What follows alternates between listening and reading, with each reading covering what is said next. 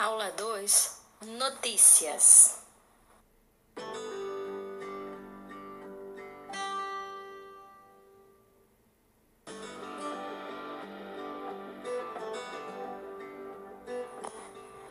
Notícia: gênero textual marca presença na escola e na vida cotidiana. Quantas vezes você não ouviu dizer que precisa se manter atualizado e ler jornais ou pelo menos assistir aos telejornais? É fato que muitos estudantes não têm o hábito de ler notícias e, quando muito, se interessam por uma pequena parte dos jornais, como os quadrinhos, os cadernos esportivos e até mesmo os horóscopos. Por outro lado, você já deve ter observado que não dá para escapar das notícias. Afinal, elas estão por todos os lados e são temas de conversa, seja a respeito da vitória ou derrota do time pelo qual se torce, ou a respeito daquele show que você pretende ir e de atividades escolares, como a confecção de um jornal moral, programa para a rádio da escola e etc.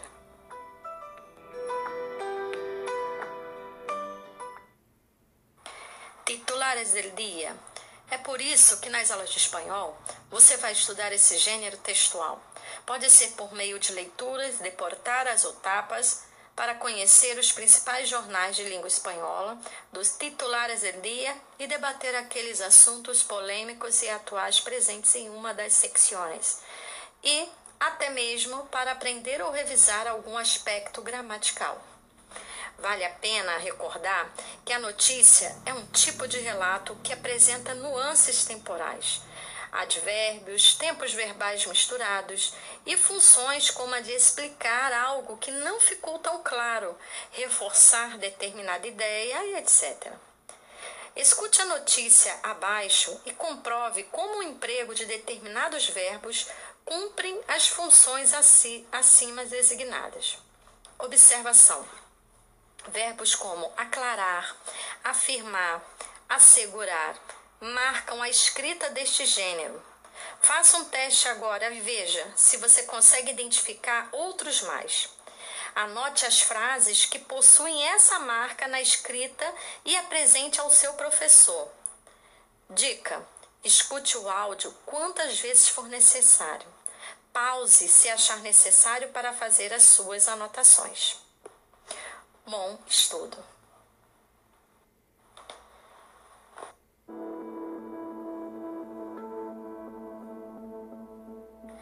Natasha Campucci, la joven de 18 años que la semana pasada fue hallada en Austria tras 8 años de cautiverio, dijo entender la extrema curiosidad que despertó su caso, aunque pidió la prensa que por favor la deje en paz por un tiempo. Él formaba parte de mi vida, es por eso que de cierta manera yo estoy en duelo por él afirmó la joven austríaca en referencia a su secuestrador Wolfgang Pricklopil, de 44 años, quien se quitó la vida el miércoles luego de su fuga. La adolescente secuestrada en 1998, cuando tenía 10 años, hizo sus primeras declaraciones en un comunicado que lleva su firma y que fue leído por uno de los psiquiatras que la atienden. Allí aseguró que no cree haber perdido gran cosa. Durante los ocho años de cautiverio, no cabe duda de que mi juventud fue diferente de la de muchos otros, pero en principio no creo haber perdido gran cosa, destacó Natacha y agrega que durante el tiempo transcurrido me he convertido en una joven dama interesada en la cultura y consciente de las necesidades humanas. Natacha también relató en qué consistió en los últimos ocho años su vida cotidiana. Lecturas, trabajos domésticos, mirar televisión, hablar, cocinar. Fue así durante años, todo acompañado por la angustia de vida a la soledad. Todo el mundo quiere hacerme preguntas íntimas como que no le interesa a nadie. Déjeme tiempo para poder contar yo misma lo que ocurrió. Añadió la joven en el escrito, en el que también se refirió al sótano, en el que estuvo encerrada la mayor parte del tiempo como su habitación y sostuvo que no le corresponde al público verla. La joven aseguró además que no tuve privaciones durante su largo cautiverio y que nunca llamó como amo a Hofga Prilopil, el electricista que la secuestró, y que se mató ahorrándose a las vías del tren tras las huidas de Campos, aunque sí reconoció que el captor era parte de su vida.